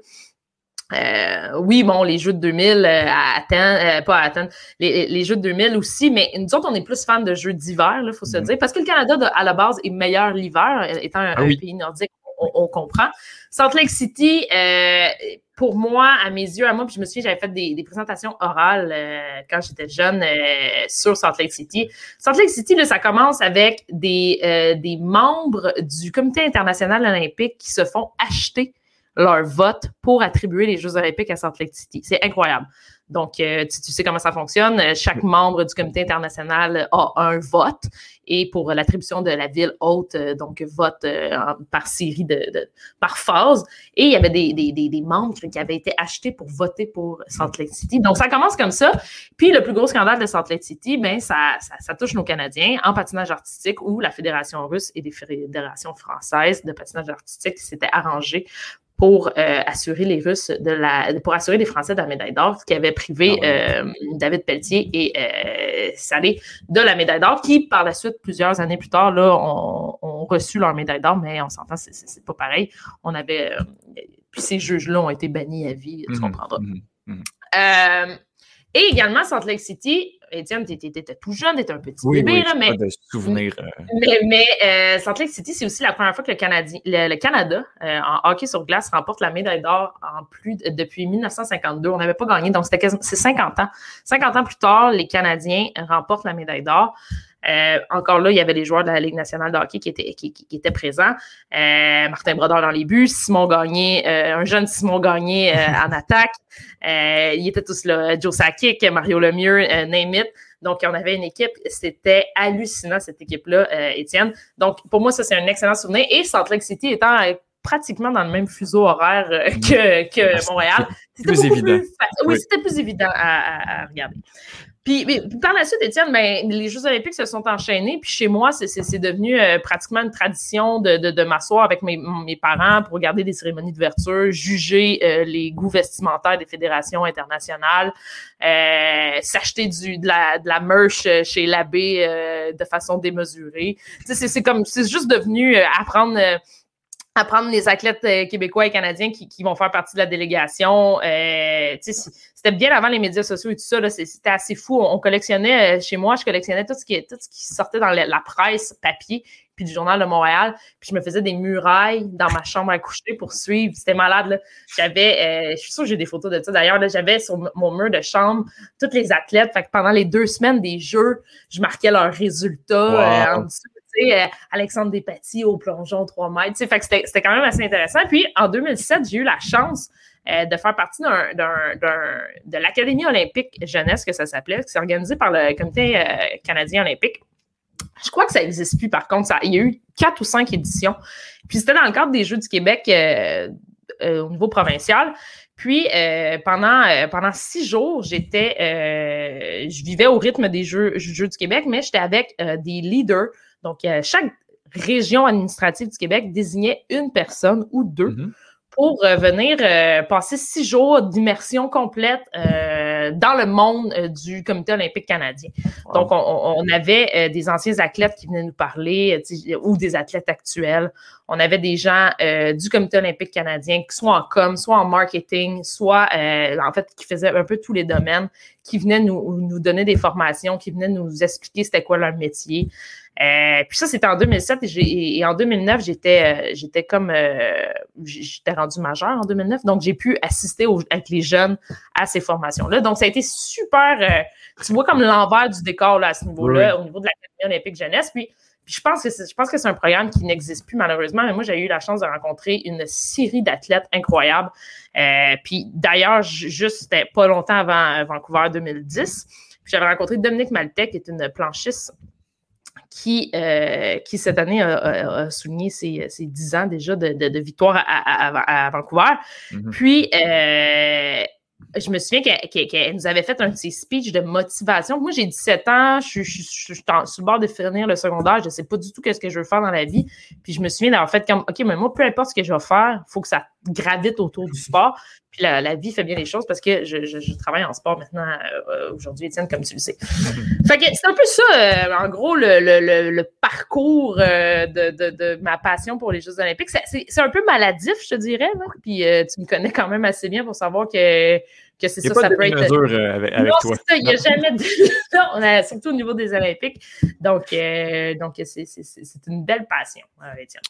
Euh, vraiment, euh, vraiment très, très, très euh, intéressant ce, parcours-là. Donc, moi, tu, parlais là, des, des, fois les, les, trucs de, de fuseau horaire. je me rappelle des fois, moi aussi, à Sochi 2014, où je me levais à 3 heures du matin pour regarder des épreuves de slope style pour m'assurer de rien manquer parce qu'il y avait des athlètes, des athlètes canadiens.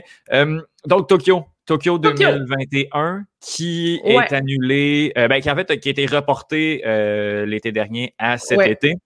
Rappelons-nous la pression, hein, quand même, parce que euh, jusqu'à la dernière minute, euh, le, Comité euh, international olympique ne voulait pas canceller Tokyo. Puis c'est, mm-hmm. quand il y a des athlètes internationaux qui ont commencé à mettre de la pression pour dire comme ça fait aucun sens que, qu'on vienne au Japon en, cet été, que finalement on a décidé de reporter d'un an.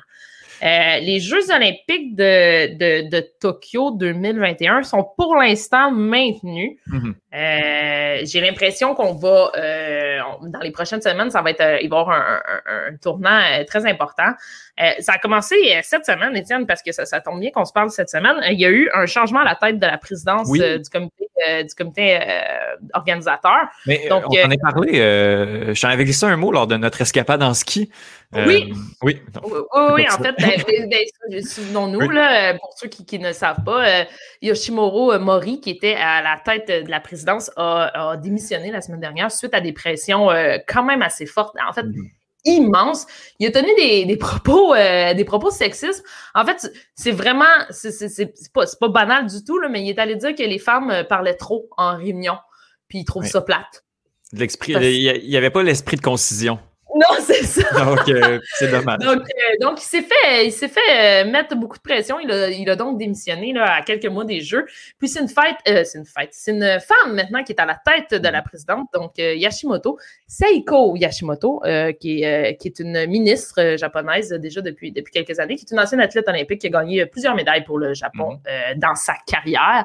Donc, elle, elle, elle, elle, reprend les rênes. Et puis, c'est quand même c'est quand même une, grosse avancée pour, pour le Japon qui, euh, qui a l'habitude, euh, via euh, différents conseils d'administration, des postes de direction générale, à exclure les femmes. donc, donc, pour elle, qui se bat entre autres pour l'égalité hommes-femmes au Japon, c'est une belle avancée.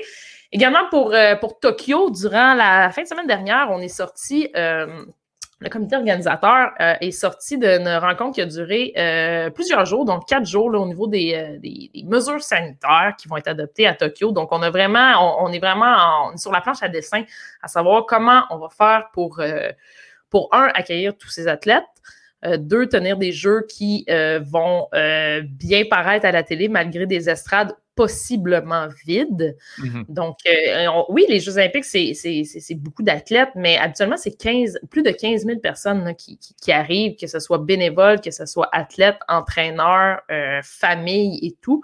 Euh, donc, euh, beau, euh, beau dilemme pour Tokyo, mais on, maintient le cap comme quoi on veut tenir des Jeux olympiques. Et ces Jeux olympiques-là qui s'annoncent pour être les plus chers de l'histoire, Étienne, mm-hmm. tu t'en conviendras avec, avec les délais et toutes les mesures sanitaires qu'on va devoir prendre, ils vont faire probablement les Jeux les plus chers de l'histoire, les Jeux d'été les plus chers de mm-hmm. l'histoire. Donc, parce que Sochi a mis la barre très haute au niveau des Jeux oui, oui, Il faut, dire que justement, à, l'argent qui a été dépensé euh, pour le report des Jeux, j'ai beaucoup de mm-hmm. difficulté à concevoir qu'on va les annuler. Euh, tu sais, encore le débat, il y a eu le, sondage qui est sorti il y a quelques semaines qui dit que les habitants de Tokyo euh, sont pas très en faveur de, de, maintenir les Jeux, mais comme je dis, au prix où est-ce qu'on a, on a reporté tout ça, il y a des milliards de dollars qui ont, qui ont été dépensés.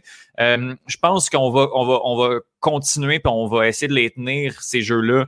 Euh, bon, puis en plus maintenant on, a le temps, on a eu le temps de se préparer à savoir bon, euh, euh à justement avoir des plans euh, mm-hmm. selon les mesures sanitaires, chose qu'on pouvait peut-être pas faire en avril 2020, là, seulement quelques mois de, des jeux c'était irréaliste de tenir ça en 2020. Puis, puis pour la petite ironie, là, on, a, on a le maire de. Ben, on va, le gouverneur, je crois, ou le maire de la Floride là, qui a dit ben moi, si Tokyo les veut pas, je vais les prendre cet été. On dirait que tout veut aller en Floride. Lui, il veut avoir le maximum d'événements possibles. non, mais c'est un peu ironique. Là. les, Jeux n'iront pas en Floride à, à l'été 2021, euh, Étienne.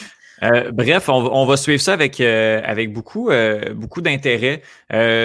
pour, les, pour les prochaines chroniques, Justine, tu vas nous parler, tu vas nous, nous, parler un peu de, de, quelques sports en particulier en prévision des, des Jeux olympiques pour justement là, bon, pour qu'on se prépare un peu, puis savoir qui, c'est qui les athlètes québécois, les athlètes canadiens qui vont, qui vont participer. Est-ce que tu veux nous mentionner rapidement, avant de terminer, quelques noms euh, d'athlètes qui ont leur qualification assurée pour les, Jeux olympiques de Tokyo en 2021. Euh, oui, eh, oui, oui, Étienne. Dans le fond, les, qualifications se sont écourtées rapidement euh, au printemps dernier parce qu'on était en plein blitz de qualification en vue de l'été. Donc, en ce moment encore, en février 2021, il y a plusieurs sports où le Canada est qualifié, mais on ne connaît pas les noms qui vont remplir les chandails, comme on dit.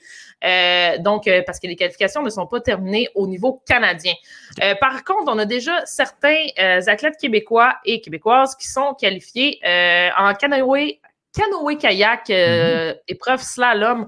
On a en K1 euh, Florence Maheu qui est qualifiée déjà. Donc, à suivre. Cyclisme sur piste, Étienne, tu sais, là, avec ça tourne beaucoup trop vite, ils ont des casses fous. Là. Vincent Hugo Barrette, qu'on connaît, qui est quand même peut-être le plus connu. Lauriane Genet, ils sont tous, et Ariane Bonhomme, qui sont tous des Québécois qui sont déjà qualifiés, que ce soit en sprint, en sprint, en poursuite par équipe ou en carry donc, bravo à eux. en cyclisme sur route, on a notre, notre Québécois Hugo Hull qui est qualifié en course contre la montre et en course sur route avec son partner euh, Mike Wood. Il y aura un troisième cycliste qui sera nommé dans les prochains mois. Caroline Canuel du côté des femmes est également euh, qualifiée. Étienne, en gymnastique artistique, euh, un petit gars de, chez moi, de Repentigny, qui est le seul garçon qualifié. Donc, c'est René Cournoyer. On sait que l'équipe, en équipe, les messieurs se sont pas qualifiés malheureusement, mais les, femmes sont qualifiées en équipe. Donc, on aura peut-être une pécoise dans cette équipe-là. Et euh, du côté du plongeon, on a seulement Jennifer Abel qu'on connaît et Melissa Centrini Beaulieu qui sont qualifiés. Megan Benfito et tout, tout le reste devrait, poursuivre dans les prochains mois. le Canada est qualifié dans plusieurs épreuves euh, au, au, Jeu de Tokyo, entre autres en skateboard, qui est une nouvelle épreuve, et en escalade. Donc, euh, ce sont, euh, je, vais, je vais essayer de vous en parler dans les prochaines, dans les prochaines chroniques sur ces deux nouveaux sports. Le en fait, il y a trois nouveaux sports. Il y a l'escalade, il y a le surf et il y a le skateboard, donc la planche à hmm. roulettes, version slopestyle, un peu comme on a vu au jeu de Pyeongchang qui était nouveau, le slopestyle en snowboard. On aura la même version en skate. Cool. Ben merci, euh, merci énormément, Justine. Euh, ça me fait énormément plaisir. De venir nous, nous jaser ça. Puis justement, on, dans, les, dans les prochains mois, on va en apprendre plus justement sur, sur ces nouvelles, euh, sur ces nouvelles disciplines-là, disciplines olympiques. Puis ben, pour l'instant, on, se croise quand même les doigts pour que les Jeux, les jeux soient maintenus à l'été, l'été 2021. Yes!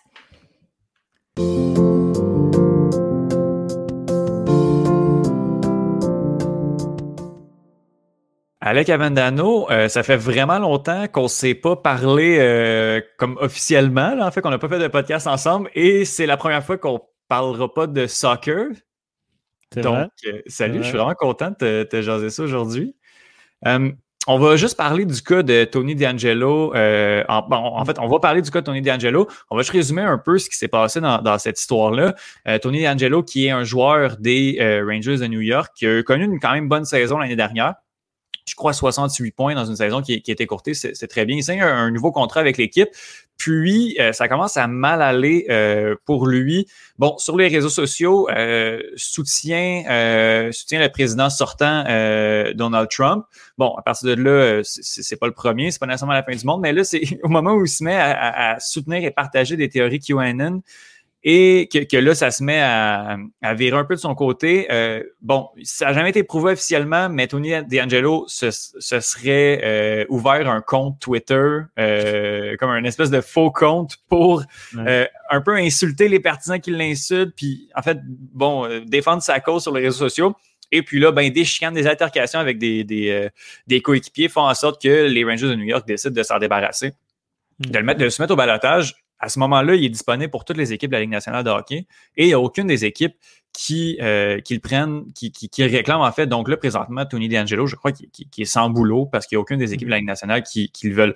Bon, euh, un coup qu'on sait ça, moi, ma question, c'est, euh, puis c'est ça qui m'intéresse, c'est elle est où la ligne entre euh, du moment où ce le joueur est talentueux et qu'à un moment donné, il a beau être talentueux, mais au niveau marketing, il devient, il faut que l'équipe s'en débarrasse quand même. Donc, toi, en tant que euh, diplômé euh, en marketing et qui connaît un peu justement le, domaine. Euh, le, domaine sportif. Qu'est-ce que tu peux nous dire un peu de cette histoire-là? Du côté de l'équipe, pourquoi on n'avait pas le choix de se débarrasser de, D'Angelo? Ben, c'est clair que la réaction des Rangers, elle est presque normale parce qu'il n'y avait pas le choix. pourquoi il n'y avait pas le choix? Tu l'as dit, tout, tout ce qu'il dit maintenant, c'est pas, pas des rumeurs ou des échos qui fuitent que l'équipe est capable de contenir je veux dire, les deux, on est des fans du 15 de Montréal. Les mm-hmm. histoires de Piquet, de Carey Price les premières années. Je Je sais pas si tu as entendu, on a tous entendu des petits trucs à gauche et à droite, mais c'est jamais, jamais, jamais sorti. Le club, normalement, les, équipes étaient capables de garder ça à l'interne et d'aller voir les journalistes et dire, regarde ça, ça va juste faire du mal à tout le monde. On règle ça à l'interne, point. Maintenant, tu as les réseaux sociaux. Les gars eux-mêmes vont sortir, dire ce qu'ils pensent. Ça peut être souvent des opinions extrémistes, comme D'Angelo a fait, comme beaucoup d'autres ont fait dans d'autres sports aussi. Et c'est là le problème, et c'est là que quand ça devient public, quand ça devient aussi dans, le contexte actuel surtout, là, où euh, tout le monde vraiment doit simplement ne pas se prononcer ou pas suivre la tendance, je ne vais pas le dire comme ça, mais appuyer la cause populaire, on va dire, Black Lives Matter, par mm-hmm. exemple c'était rendu que si tu l'appuyais pas, tu étais contre ça. Fait que tout le monde doit aller appuyer, tout le monde doit sortir plus grand pour l'appuyer. Et je pense que c'est une bonne chose aussi, à un certain point. Mais par exemple, euh, qu'est-ce qu'on pense Cristiano Ronaldo, Lionel Messi, des gros enjeux politiques? Qu'est-ce qu'on mm-hmm. pense Nick Crosby, Alexander Ovechkin, LeBron James, ils n'en parlent pas. LeBron James, oui, il va parler Black Lives Matter, peut-être un exemple, mais mm-hmm. les autres n'en parlent pas parce que c'est mieux ne rien dire maintenant. C'est mieux soit soutenir soit être d'accord, soit être d'accord avec l'équipe. Et lui est allé d'un côté très, très extrême à l'encontre de tout ça. Et le problème en tant qu'organisation, si tu le punis pas, entre guillemets, tu deviens que tu cautionnes ce qu'il dit. Tu dis que c'est pas grave ce qu'il pense, c'est pas grave les causes qu'il qui est en train de call out. Et pour l'image de marque, ben, c'est très, très mauvais. Parce que mm. ton logo de, de, club devient associé à ça. Et ce que ça fait chez un, consommateur, on va dire, c'est que l'émotionnel de la frustration de ces propres-là, de la frustration de que le club les cautionne, entre guillemets, va se lier à la vue du logo, à la vue des couleurs, à la vue du nom de l'équipe. Ça va être les Rangers de New York égal, c'est des, des extrêmes droites. Mm-hmm. Rangers égal, sont d'accord avec Kanan, puis des choses comme ça.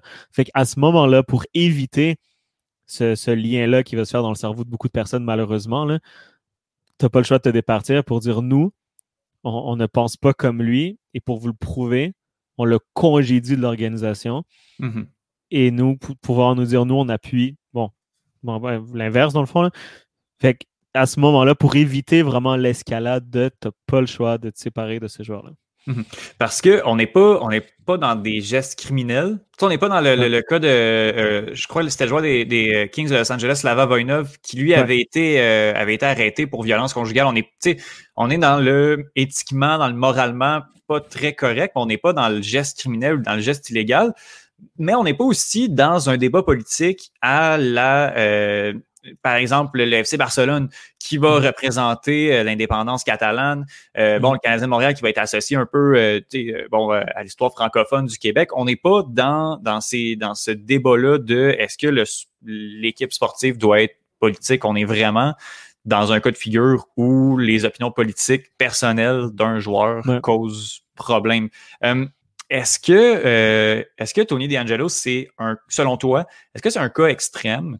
Ou euh, des cas comme ça, on va en voir quand même euh, souvent dans les prochaines années. Est-ce qu'il va y avoir d'autres trucs comme ça qui vont arriver? Parce que c'est quand même c'est quand même inusité. Là. Je veux dire, un cas comme ça, on, mm. quand même. Moi, de ma connaissance, j'ai pas vu ça pour des opinions politiques, un joueur qui se fait, qui se fait évincer. Ben, surtout, surtout au hockey, on n'est pas habitué vraiment de parler autre chose que, que du hockey, vraiment. Puis à mm-hmm. Montréal, on était peut-être les seuls où justement notre coach et notre directeur général doivent parler français absolument. Mais oui, est-ce que c'est. Je pense pas que ça va être un cas unique. Je pense que ça va être une jurisprudence même.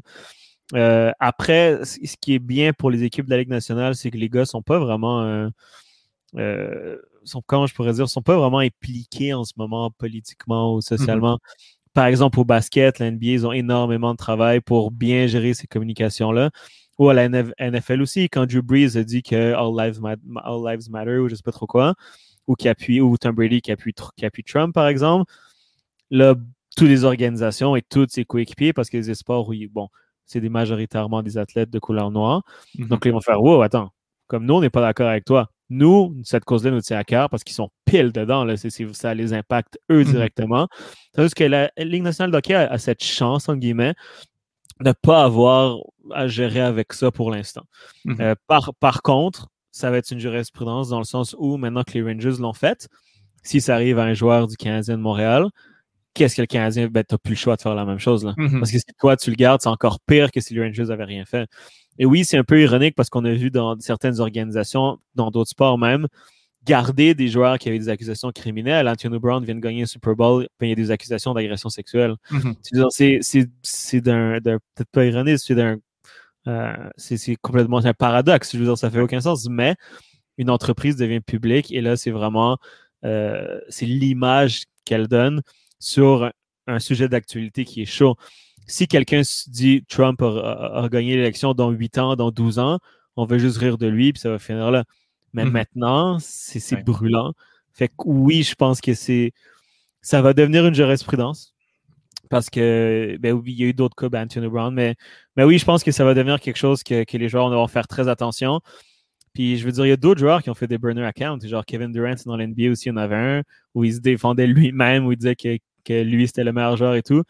Puis, mais, mais c'est encore une fois, c'était pas des opinions de droite, c'était juste du trolling un peu. Mais, mais les joueurs vont se brûler de plus en plus. Puis là, justement, voir un D'Angelo, quand tu es joueur de hockey, tu dis, ben écoute, mes opinions, même s'ils sont un petit peu de droite, je vais les garder pour moi-même. Mhm. Euh, tu as parlé, euh, ça m'a fait rire quand tu as parlé du Canadien de Montréal. Bon, oui, on a entendu des, trucs avec certains joueurs. D'ailleurs, les, photos de Carey Price avec trois cigarettes dans la bouche sont disponibles sur Google. Donc, c'est bon, c'est connu. Euh, puis après, c'est bon. et oui, c'est parce que D'Angelo, en plus de, en plus de ça, on bon, les histoires reviennent de ces années juniors où c'était un cas problématique également. Euh, il y a Mitchell Miller euh, qui a été repêché par, euh, par les Coyotes de l'Arizona. également, D'Angelo a également été repêché par, par les Coyotes, donc une belle moyenne au bâton de, leur mm-hmm. côté. cet été, Mitchell Miller qui, bon, qui a été libéré, en fait, les, les Coyotes ne lui ont pas offert le contrat parce qu'il y a des histoires d'intimidation de, assez violentes qui ont, qui ont refait surface au moment où il a été repêché. Est-ce qu'il y a une hypocrisie de la part de, des équipes sportives, des organisations, euh, de laisser ça aller, d'essayer de, gérer ça à l'interne en, sachant que les, comportements sont répréhensibles, sont pas très moraux, mais du moment où est-ce que. Oui, donc, c'est ça. Oui, excuse-moi, je t'ai coupé, mais en fait, absolument. Puis je pense que c'est juste. Ils l'ont, ça l'a toujours été, c'est juste que maintenant, ben, on, le voit. C'est juste dans l'histoire de Mitchell, on l'a su parce que c'est sorti sur les réseaux sociaux. Sinon, on l'aurait jamais su. Puis il s'achète dans la ligue. Puis, puis je pense qu'on se rend compte que finalement, ben, j'ai l'impression que les Coyotes ont pris une chance. Puis on fait écoute, si ça ressort, ben, on le coupe. Tu sais. Mm-hmm. puis, mais oui, clairement, là, il y a de l'hypocrisie. Puis encore une fois, comme l'exemple d'Antonio Brown, je veux dire, Drew Brees il dit son opinion politique, ou Tom Brady a une casquette de, de Trump dans ses vestiaires, il doit, ça fait un petit scandale. Mais Antonio Brown qui gagne le Super Bowl, puis avec des accusations sexuelle, c'est la même année, c'est les mêmes deux ans, trois, ans, c'est incroyable. Puis oui, il y a une hypocrisie, puis oui, les équipes, euh, maintenant, ils vont devoir faire attention. Puis je pense que euh, justement, la, petite mode, on, va, on va voir les tweets d'il y a 8, 10, 12, 14 ans, ben, les équipes, ils vont le faire un peu, là. Mm-hmm. Euh, ce travail-là, même en engageant des joueurs peut-être de l'externe, que ce soit Jean Lip, pas forcément au repêchage. mais oui, clairement, puis encore une fois, tout ça, c'est pour protéger l'image du club, de la marque, si on veut. Mm-hmm. Euh, tu ne veux pas t'associer, surtout pas en ce moment, parce que tu parles des joueurs, on parle des athlètes, mais j'ai jamais vu autant d'acteurs se faire, se faire job de film ou de série euh, pour des commentaires sur les réseaux sociaux aussi. Là. je veux dire, mm-hmm. ça atteint si ça atteint Hollywood, ça va atteindre le sport aussi. Puis, puis clairement, c'est la nouvelle réalité. Mm-hmm. je, prends, je prends un exemple que, que je connais très bien ces temps-ci. Euh, par exemple, l'organisation des arts martiaux mixtes, l'UFC. Euh, mm-hmm. Tu sais, L'UFC, bon, je, prends un exemple, il y, a, un combattant il y a quelques, quelques années qui a été viré parce que, bon, il a bu un peu, puis il a défoncé une limousine en se disant, en, criant à tout le monde, comme savez-vous qui je suis, alors que, même peut-être sa mère ne le reconnaissait pas. Là. il était zéro, zéro connu. Lui, viré directement. Conor McGregor euh, attaque mm-hmm. un autobus, pète des vitres et bon, Dana White, avec une petite tape ses doigts, euh, bon, lui dit de, de, plus recommencer. Euh, il y a un peu ça aussi. Si ça avait été, euh, bon, sûr que oui, D'Angelo a connu une bonne saison la saison dernière, mais si ça avait été un Sidney Crosby qui avait eu mm. ces problématiques-là, puis ben, on en a parlé avec Antonio Brown, qui est, qui est, un joueur de très grand talent, Tom Brady, qui est bon, qui est probablement un des meilleurs de tous les temps. Mm. Ça avait été Sidney Crosby qui avait fait ce trouble-là. Est-ce que on est-ce qu'on aurait été aussi rapide sur la gâchette du côté des, des Rangers de New York? Clairement pas. Encore une fois, tu parlais d'hypocrisie, c'est un très bon exemple. Euh, c'est sûr que les UFC, c'est un petit peu différent dans le mm-hmm. sens où ça fait vendre. Euh, il y, a un combattant qui, qui j'oublie son nom, qui a toujours la casquette de Trump qui se bat tout le temps. Colby Covington. Euh, exactement. Lui, lui moi, j'ai envie de voir le, se battre. J'ai envie de voir qu'il se mange des tables sur la gueule, moi, parce que je suis contre Trump, tu sais, par exemple. Mm-hmm. Connor, c'est la même chose. Tu as, envie de le voir perdre quand il fait son, quand il dit des conneries. Puis il, il, manque de respect à tout le monde, à tous les ancêtres, à toute la famille, à tout le monde. Mais dans ce contexte-là, je veux dire, tant que ça fait de l'argent, mm-hmm. ça va marcher. Et ben, ou hockey, c'est un peu la même chose. C'est juste, là, il n'y a pas de combat direct, mais je veux dire, un Crosby qui ramène de l'argent à, la ligue, à l'équipe, à des sponsors, il va avoir une punition, mais il ne se fait pas dropper comme ça, c'est sûr. Mm-hmm. Mais il perd des sponsors, mais il y a une gestion de crise qui est vraiment différente. Là, on mm-hmm. aurait eu le, syndrome, j'ai envie de dire, de, de l'humoriste, qui avec le, les petits communiqués, euh, je travaille sur moi-même et tout ça. On va pas nommer de nom. On va avoir le bizarre demain matin. C'est bon. mais tu sais, il y aurait eu une gestion de crise clairement différente, mais il y aurait eu quelque chose, c'est sûr. Mm-hmm. Euh, puis finalement, euh, dernière question, est-ce que dans un... Je, pense qu'à court terme, on peut oublier ça, mais est-ce qu'à moyen terme ou à long terme, tu vois un éventuel retour de Tony D'Angelo dans une organisation, dans une équipe de la Ligue nationale de hockey? C'est clairement possible. Euh, parce que ben, après, ça va être à lui de jouer. Ça va être à lui, à son agent. Puis clairement, euh, tu n'as pas le choix de passer par euh, une agence de communication. Mm-hmm. je veux dire, le marketing et les coms, ça, va, ça va ensemble.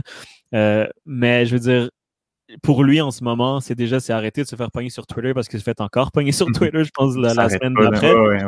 D'un, c'est arrêter ça, aller en KHL, démontrer que c'est un bon joueur de hockey s'excuser pour ses propos, qui a, qui a mûri, nanana, puis revenir. Mais encore une fois, on est en, gestion de communication. C'est encore une fois, les joueurs, c'est des marques aussi. Mhm. C'est l'image de ta marque. Quand tu veux revenir, en plus aux États-Unis, c'est le meilleur endroit pour le faire, la redemption, le gars qui a fait des erreurs jeunes, mais qui mhm. revient mature, puis il va lever la coupe, c'est une belle histoire. Euh, je veux dire, oui, clairement, tu le peux. Puis il est parti parce que ses propos ont fait du mal à une marque. S'il peut revenir et faire du bien à une marque avec son histoire, ben quelqu'un va le reprendre. Mhm. Comme quoi, euh, comme quoi le sportif, euh, des fois, c'est pas tout ce qui se passe sur le terrain qui, euh, qui, compte, qui compte pour les organisations sportives.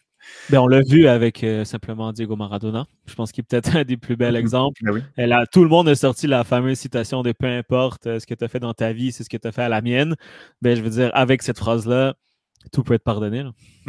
Sur ces euh, belles paroles, Alec Avendano, merci beaucoup. Hey, on peut euh, on peut t'écouter. Tu es, redevenu sur une base régulière. Euh, tu es revenu en fait avec le, le, le podcast à pas mal toutes les semaines après. Où est-ce qu'on peut t'entendre, toi et Mike?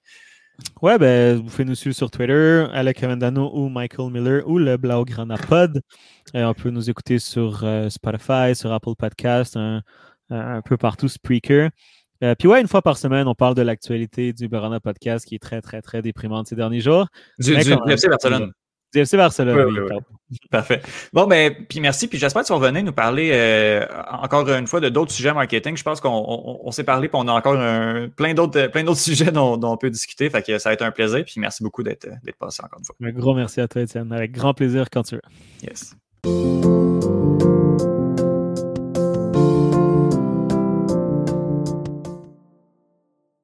Voilà ce qui conclut cet épisode du podcast d'un bout à l'autre. Je tiens à remercier énormément Yohan Carrière, Faberglass, Justine Lompré et Alec Avendano. N'hésitez pas à vous abonner au podcast, donc d'un bout à l'autre sur euh, Apple Podcast, Google Podcast ou Spotify, ou bien sinon vous vous abonnez euh, au Club École, que ce soit sur Twitter, Instagram ou Facebook, ou ben pourquoi pas donner un petit peu euh, à notre page Patreon. Je rappelle que tout, l'argent qui, qui, est remis au Club École est réinvesti dans le projet. Là, on n'est vraiment pas on s'en met pas dans les poches au que no. La semaine prochaine, euh, carte blanche culturelle à Bruno Larose.